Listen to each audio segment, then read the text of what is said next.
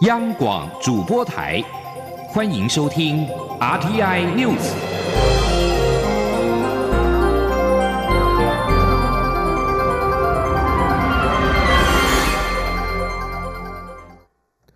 各位好，我是主播王玉伟，欢迎收听这节央广主播台提供给您的 RTI News。今天是二零二零年五月二十三号，新闻首先带您关注香港情势。中国全国人大常委会副秘书长王晨二十二号在北京公布了香港版国安法草案。香港行政长官林郑月娥二十号晚间会见媒体时表示，未来的港区维护国家安全法主要由港方机构来执法，因此要强化这些机构。北京中央根据需要，可以在香港设立国家安全机构，以履行职责。但是外界忧心，这项所谓香港版国安法将改写“一国两制”，更导致香港自治资讯自由沦丧。从北京赶回香港的林郑月娥二十二号晚间表示，港版国安法是由北京中央主动制定，在香港将不会有任何的咨询工作，但港府会留意社会各方意见，一一向北京中央反映。在谈话当中，林郑月娥强调支持北京中央立法。原因是香港过去无法就基本法第二十三条进行立法，而近年来香港局势出现了危害国家主权安全的风险。对此，香港民政召集人陈子杰表示：“蓝草同归于尽的是中共，希望号召超过两百万港人一起救香港。”未来在国安法底下，香港法庭都未必能够保障港人。国安法一旦实施，全世界都会担心如何在香港设立公司，对香港经济的破坏是长远无法回头的。美国国务卿蓬佩奥在华府时间二十二号抨击中国提出香港版的国家安全法。指称北京的做法独断以及具有灾难性，同时，蓬佩奥也指此举将会影响美国对待中国的方式以及两国关系。白宫中国战略方针报告坦诚，过去期望透过接触促进中国开放策略，低估了中共限制中国经济与政治改革规模的意志。美国将调整对中国的战略，因应中国挑战，并确保自身与盟邦的利益。另外，英国首相强生的发言人，在二十二号对于中共修改对于中共修改香港版的国安法表示，英国期待中国尊重香港的权利与自由，并且致力于确保这个全球金融枢纽的高度自治。对于中国全国人大将制定港版国安法，总统府表达高度关切。我总统府发言人黄崇彦表示。要解决香港问题，应该是北京以及香港政府具体落实对香港自由民主的承诺，而非限缩香港人民的自由与民主。这更让台台湾坚定守护自由民主与主权的决心。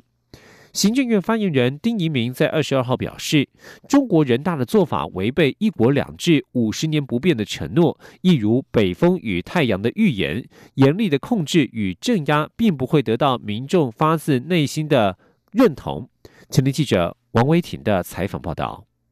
中国第十三届全国人民代表大会第三次会议预备会议议程，包含全国人民代表大会关于建立健全香港特别行政区、维护国家安全的法律制度和执行机制的决定。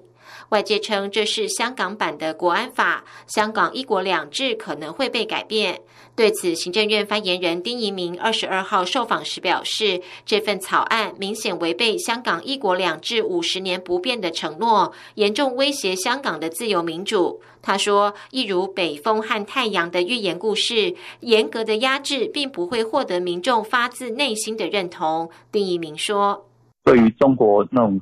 哎，通过这。”建立他所谓的健全台呃香港特别行政区维护国家安全的法律制度与执行机制，这个这个目前虽然是草案，可是这一旦通过，就是明显违背当年一国两制五十年不变的承诺。觉得这对港人现在所所要要求的自由民主，已经严重威胁到了。啊，我们也我们都听过那种北风和太阳的预言嘛，严格的管制跟镇压，其实民众不会发自内心认同。丁一鸣表示，希望北京遵守承诺，回应香港人民对民主和人权的诉求，这才是解决之道。中央广播电台记者王威婷采访报道。针对中国全国人大审议港版国安法，国内朝野各政党都表达了反对以及高度的关切。民进党表示，此法一旦完成立法，将彻底改变香港的命运，让香港陷入更大的危机。民进党表达对中国当局相关做法的严厉谴责，并严密关注香港情势的后续发展。国民党表示，港人治港、高度自治是中共当局对香港的庄严承诺，并载于基本法当中。与大陆和香港安全相关立法涉及香港社会敏感神经，应谨慎为之。国民党表示支持香港民主早日落实双普选，也支持港人捍卫言论以及结社自由，以充分实践基本法对香港的庄严承诺。另外，时代力量立院党团发出声明表示，中国修法的举动完全是撕毁了香港五十年不变与一国两制的承诺。党团严正谴责中共政权一再挑战香港民主底线的行为，并且支持香港民间社会持续捍卫香港民主自由的行动以及决心。而台湾民众党则是表示，此举显示中国政府对于争取香港民心的认同没有自信，只能够利用。香港基本法当中的中央政府权限强行立法，要求香港民众接受。学者张五月分析，北京打破不能够越界执法的限制，增添异议人士在香港遭拘捕的隐忧。九月份香港立法会选举前后，势必再起风波。继续将焦点转回到国内。行政院长苏贞昌在二十一号晚间与立委参叙时透露，振兴券的发放将循口罩政策模式。对此，行政院发言人丁仪明二十二号表示，口罩政策累积了许多经验，振兴券的发放也将循口罩购买的模式与通路办理。他表示，民众可持健保卡到实体通路点购买振兴券，或者通过电子支付、电子票证或信用卡等方式取得电子版的振兴券。相关的流程还在设计当中，预计六月初对外说明。前天记者王维婷的采访报道。行政院七月将展开疫情后振兴措施。行政院长苏贞昌与立委参叙时透露，振兴券的发放将循口罩政策模式。行政院发言人丁仪明二十二号受访时表示，口罩政策从一点零到三点零，累积了非常多的经验，建立起来的通路也非常方便，所以振兴券也会采取以新科技、新通路的方式，搭配手机让民众取得。他表示，振兴券分为实体券和电子版，民众可持健保卡到实体通路购买振兴券，或者透过电子票证、电子支付和信用卡等方式获得电子版的振兴券。相关流程还在设计中，行政院预计六月初对外说明。丁仪明说：“呃，就是领实体券的部分，你可能就要拿健保卡，好去实体的通路点购买。”那另外一种呢，就是电子支付，还有电子票证，或者是配合其他信用卡的购置方式，这部分的流程还在设计。但基本上就是就口罩三点零它的经验来做通路的设计。这等定案了以后，我们预计在六月初会在正院召开记者会来公布，那暑假就会正式实施。丁一鸣表示，媒体报道所说折抵券、折价本的名称都是自行揣测，与事实不符，也与实际方案有所差距。实际的版本上也没有 coupon、折抵、折价等字样，更不是以折价的概念来设计流程。中央广播电台记者王威婷采访报道。行政院主计总处二十二号公布，四月份失业率较上个月上升了零点三一个百分点，来到百分之四点零三，创下近七年来同期新高。而在武汉肺炎 （COVID-19） 冲击持续之下，四月份就业人数大减了四点六万人，而且仍以服务业减少最多。不过，由于国内疫情逐渐趋缓，主计总数预估五月份失业率数据恶化程度有机会减缓。前天记者谢佳欣的采访报道。武汉肺炎对于台湾劳动市场的冲击越演越烈。主计总处二十二号公布四月失业率为百分之四点零三，较上个月增加零点三一个百分点，为近七年来的同期新高。且经季节调整以后，数据达到百分之四点一，为二零一四年一月以来新高。而四月失业人数则有四十八点一万人，月增三点六万人，其中因工作场所业务紧缩或歇业而失业者。月增三点六万人，初次寻职失业者则减少两千人。主计总处分析，从就业人数来看，以服务业受疫情影响的冲击最多。主计总处国事普查处副处长陈慧欣说：“在整个就业人数的部分的话，是减少四点六万人，但是四点六万人在服务业的部分是减少了三点四万人。”住宿餐饮业的部分还是减减少最多的，是减少了一万人。呃，批发零售的部分也有减少七千。另外，企业放无薪假减班情况持续。四月份基于业务不振，无法找到工时超过三十五小时的工作，以及季节关系等经济因素，导致工时未达三十五小时人数更冲上四十万人，不但再攀新高，也较上个月大增十三点九万人。不过，主计总处表示，五月份国内疫情已逐渐趋缓，失业率恶化的情形应可慢慢减缓，但全球疫情走势仍是最大变数。中央广播电台记者谢嘉欣采访报道。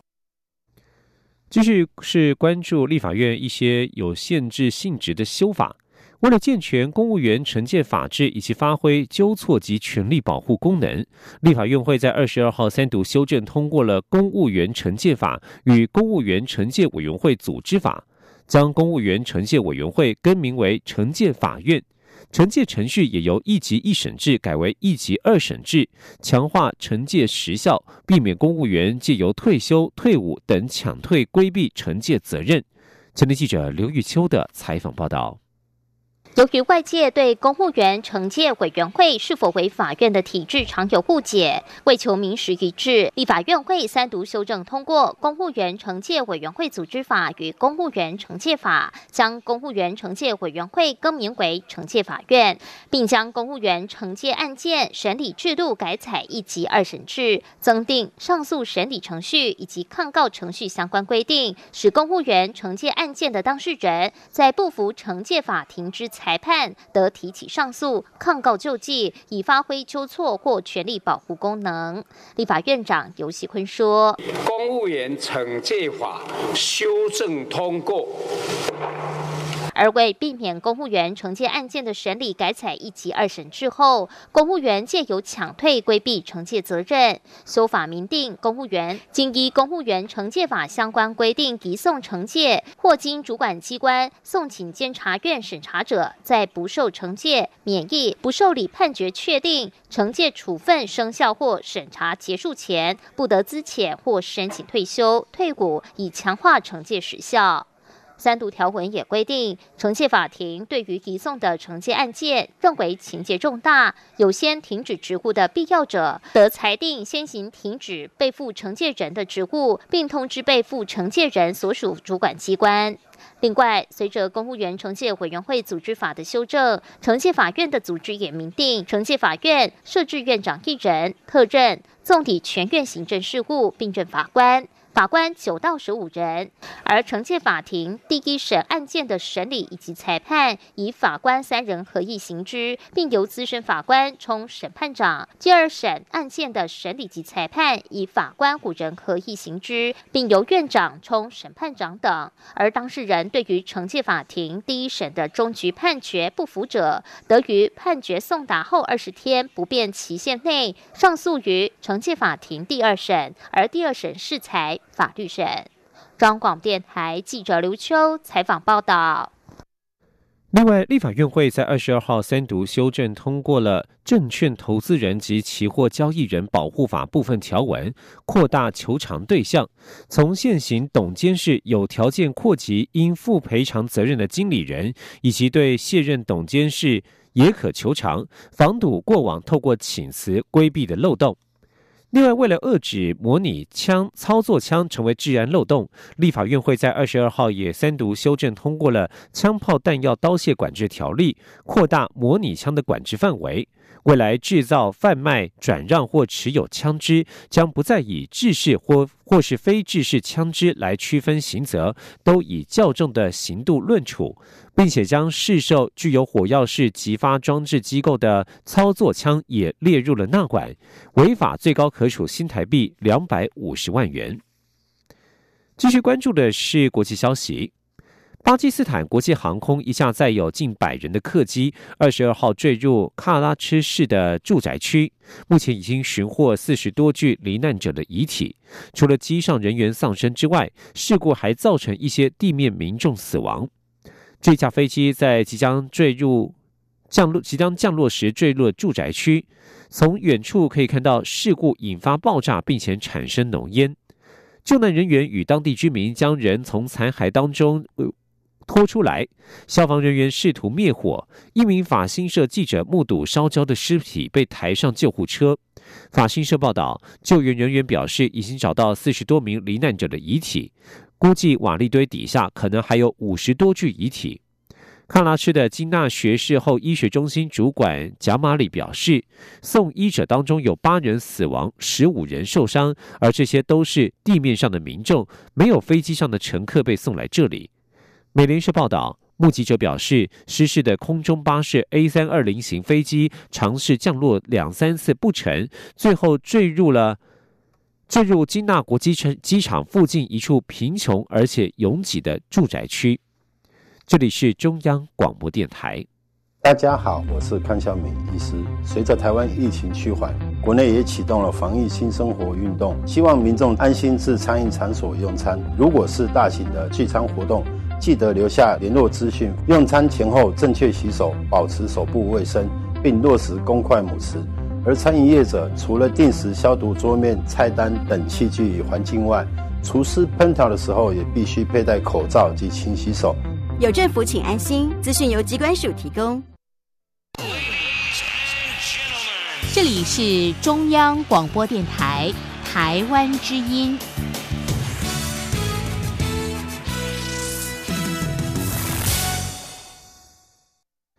各位好，我是主播王玉伟，现在是上午的六点四十七分，欢迎继续收听新闻。要来关注的是天气的状况。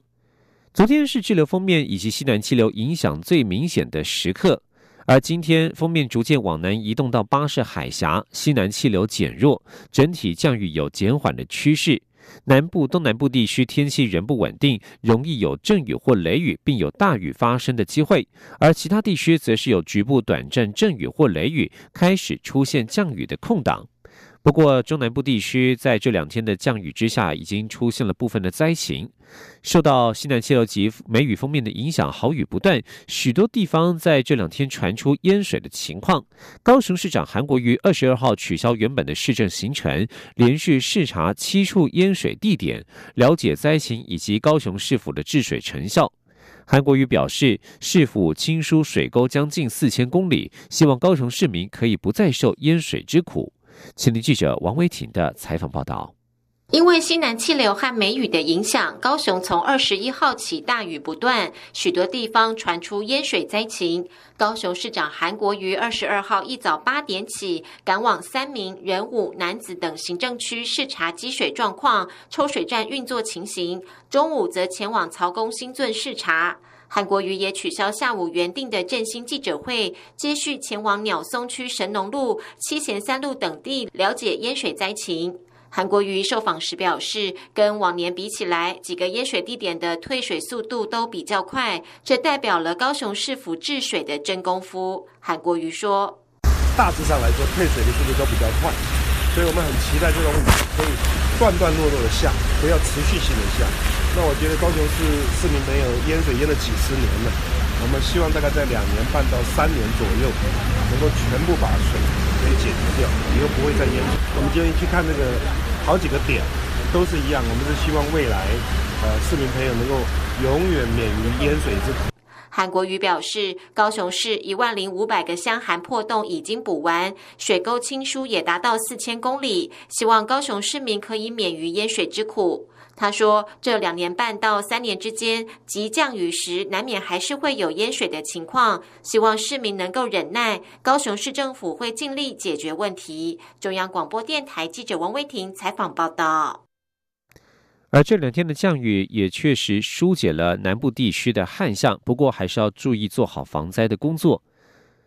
目前土石流警戒的区域，受受到封面及西南气流的影响，农委会水土保持局更新全台土石流红色警戒，从昨天下午的一百一十八条红色警戒已经降低到剩下二十八条，坐落于一线五乡十八个村落。而黄色警戒的河流则是有四百二十条，土石流前世溪流坐落于六县二十三乡一百三十五座村落，提醒在中南部地区山区以及下游的民众务必要做好防灾工作。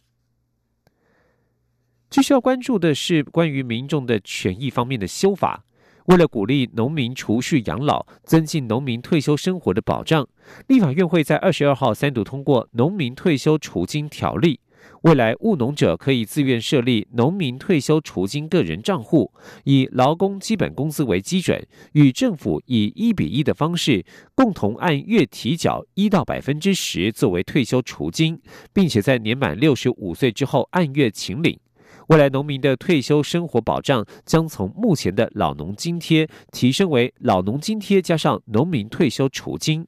今天记者刘玉秋的采访报道。有鉴于我国军工教及劳工有军保、公保、劳保的老年给付，也有可支领的退休金制度，唯独农民所参加的农保欠缺老年给付，也没有职业退休金制度。为了进一步保障农民退休生活，讨论多年的农民退休储金条例，终于在立法院会完成三读，仿效劳工退休金制度，设立退休储金专户，由农民与政府共同按月提缴到个人专户。参与立法的民进党立委邱意莹表示，未来农民退休生活保障水准将由目前的老农津贴提升为老农津贴加上农民退休除金，这是建构农民退休保障的最后一里路。现行的老农津贴不会取消，依然会依物价指数逐年调整。农民退休除金是提供更多的保障，让参加的农民会获得一个个人的专户。农民提拨外，政府也会相对。提拨，提供农民朋友退休后有更周全的保障。至于农民退休储金条例的关键在于农民与政府的提缴比率。三读条文明定，未来农民可与政府共同按月提缴储金，提缴金额以基本工资两万三千八百元为基准，由农民自行在百分之一到百分之十间选择提拨比例，并于每年五月、十一月向农会提出申请调整提缴比率。比例以整数为限，而政府也会以一比一的比例提缴相同金额，在农民年满六十五岁后即可按月领退休储金。此外，对于农民退休储金的运用收益，条文明定不得低于以当地银行两年定期存款利率计算之收益，若有不足，应由国库补足。依据目前老农津贴每月七千五百五十元，劳工每月基本工资两万三千八百元，每年平均调升百分之二，基金收益百分之三，平均余命二十年，以及农民提交百分之六的条件设算。四十岁提缴二十五年的农民，老农津贴加上退休除金，可月领一万八千元；三十岁提缴三十五年的农民，可月领两万六千元。张广电台记者刘秋采访报道。另外，有关一般民众权益的，还有以上的几项修法。立法院会在二十二号三读修正通过《劳动基准法》以及《劳动检查法》。针对违反劳基法经主管机关处以罚款者，除了应公布其事业单位或事业组织名称、负责人之姓名之外，同时应同公布处分的起日、违反条文以及罚款金额。立法院会在二十二号还三度通过了保险法修正案，增订未满十五岁被保险人身故可限额给付丧葬费用，以遗产税丧葬费用扣除额的一半为限。继续要关注的是疫情之后的松绑。文化部在二十二号发布新闻稿表示，中央流行疫情指挥中心已经同意文化部所提出的文化场馆艺文活动开放办理原则。文化部在兼顾防疫以及维护民众健康安全的前提之下，将于二十四号由 NSO 国家交响乐团与国家音乐厅办理的“公事家一起听音乐 ”NSO 沙发音乐厅管弦之音音乐会。率先试行开放民众入场，而这也是中央流行疫情指挥中心公布社交距离注意事项以来，国家级表演场馆第一次有超过百人观众的室内现场演出，将作为艺文振兴的第一步。表演团体近来是相当关切艺文场馆演出松绑的政策方向。指挥官陈时中二十二号明确表示，支持北市郊模式，只要落实实名制、戴口罩、间隔座，就可以开放演出。吉林央广记者江昭伦的采访报道。尽管国内武汉肺炎疫情已经连续四十天没有本土确诊病例，社区相当安全。体育活动也已经逐步开放，但针对表演团体在剧场内的演出要如何开放，指挥中心却迟迟没有给明确答案。媒体记者二十二号在指挥中心记者会上询问，指近日北市交规划在六月初举办音乐会，采实名制、间隔座售票，并要求民众戴口罩，中场休息也不提供饮食，这样的模式，指挥中心是否赞成其他表演团体比照办理？指挥官陈时中表示，北市交相关防疫作为完全符合指挥中心的要求，没有问题。陈时中说：“第一个就是文化体育啊相关的活活动，我们希望能够尽早的开始。那尤其这是一个固定的座位，有维持安全距离，又戴口罩，好，那我相信是没有问题的。”对于有部分表演团体提早起售售票时，并没有严格以间隔座位方式售票。副指挥官陈宗彦强调，那就必须要重新调整，还是要维持间隔座位，保持社交距离。指挥中心也表示，文化部并没有提出相关艺文场馆松绑方案到指挥中心，但有在会议中提出来讨论。指挥中心也已经把意见回复给文化部，文化部可以按照相关规范自行决定松绑政策。不过有表演团体表示，北市交属于公家单位，采间隔座售票只卖五成可以承担，但对民间团体来说，一场演出只能卖五成的票房，难以承受，还是希望能尽早恢复正常座位售票。中国电台记者张昭伦台北采访报道。全球武汉肺炎疫情延烧，不管是台湾、南韩或其他国家，都有出现了武汉肺炎确诊者解除隔离之后又复阳的情况。中央流行疫情指挥中心指挥咨专家咨询小组召集人张尚纯在二十二号表示。专家小组检视国内外的实际资料，认为三采阴性又复阳的个案已经不具有传染力，当事人或是密切接触者如无特殊状况，可以免隔离，只要自主健康管理即可。吉林央网记者江昭伦的采访报道。指挥中心专家咨询小组召集人张尚纯二十二号在记者会中，针对国内确诊个案状况进行报告。他指出，目前国内三采阴性解除隔离出院后又复阳者共有四人，都是很弱的阳性反应。八名密切接触者被要求进行十四天隔离，也没有出现任何症状，PCR 检测也都是阴性。专家小组因此研判，三采阴性复阳已经不具有传染力，因此将建议指挥中心，未来三采阴性复阳的个案与密切接触者如无症状，可不用隔离，只要自主健康管理就可。张尚纯说：“我们昨天专家小组就是看我们自己的呃资料跟呃国外的资料。那第一个就是这样的一个复阳的个案，如果没有特殊状况的话，原则上他可以不必再再抓进到医院里面再去隔离，就是保持自主健康管理的一个状况。他的接触者如果没有特别状况的话，那他的接触者也是自己自注意他自己的身体健康状况就好。”张尚纯指出，韩国是二采阴性就可以出院，其中有两百名个案复阳，接触者虽然多达七百人，但也都没有被传染。台湾更严格，要求三采阴性才能解除隔离出院，因此未来除非特殊状况，如复阳者的病毒量很高，有再次传染的疑虑，才会要求处理，否则就无需隔离。中国面台记者张周伦台北采访报道。而在国际疫情方面。南美洲感染俗称武汉肺炎的 COVID-19 确诊病例数激增。世界卫生组织 WHO 二十二号指出，这个区域已经成为此种致命流行病的新中心。世卫突发卫生事件执行主任莱恩明确的表示，很多南美国家的疫情令人相当忧心。不过，显然感染情形最严重的是在巴西。截至二十一号，巴西卫生部通报感染 COVID-19 的死亡人数已经超过两万，单日染疫死亡人数达到一千一百八十八人，创新高纪录，病故总数已达两万四十七人。关注体坛讯息。曾经执掌美国职篮 NBA 犹他爵士队兵符二十三年的名人堂教练史龙，二十二号因为帕金森氏症与路易氏体失智症的并发症去世，享受七十八岁。史龙一九八八年到二零一一年担任爵士总教练，期间他为阵中双主力战将史塔克顿与马龙设计的挡切战术名震四方，创下曾经连续十五季率领爵士挺进季后赛的佳绩。以上新闻由王玉伟编辑播报，这里是中央广播电台台湾之音。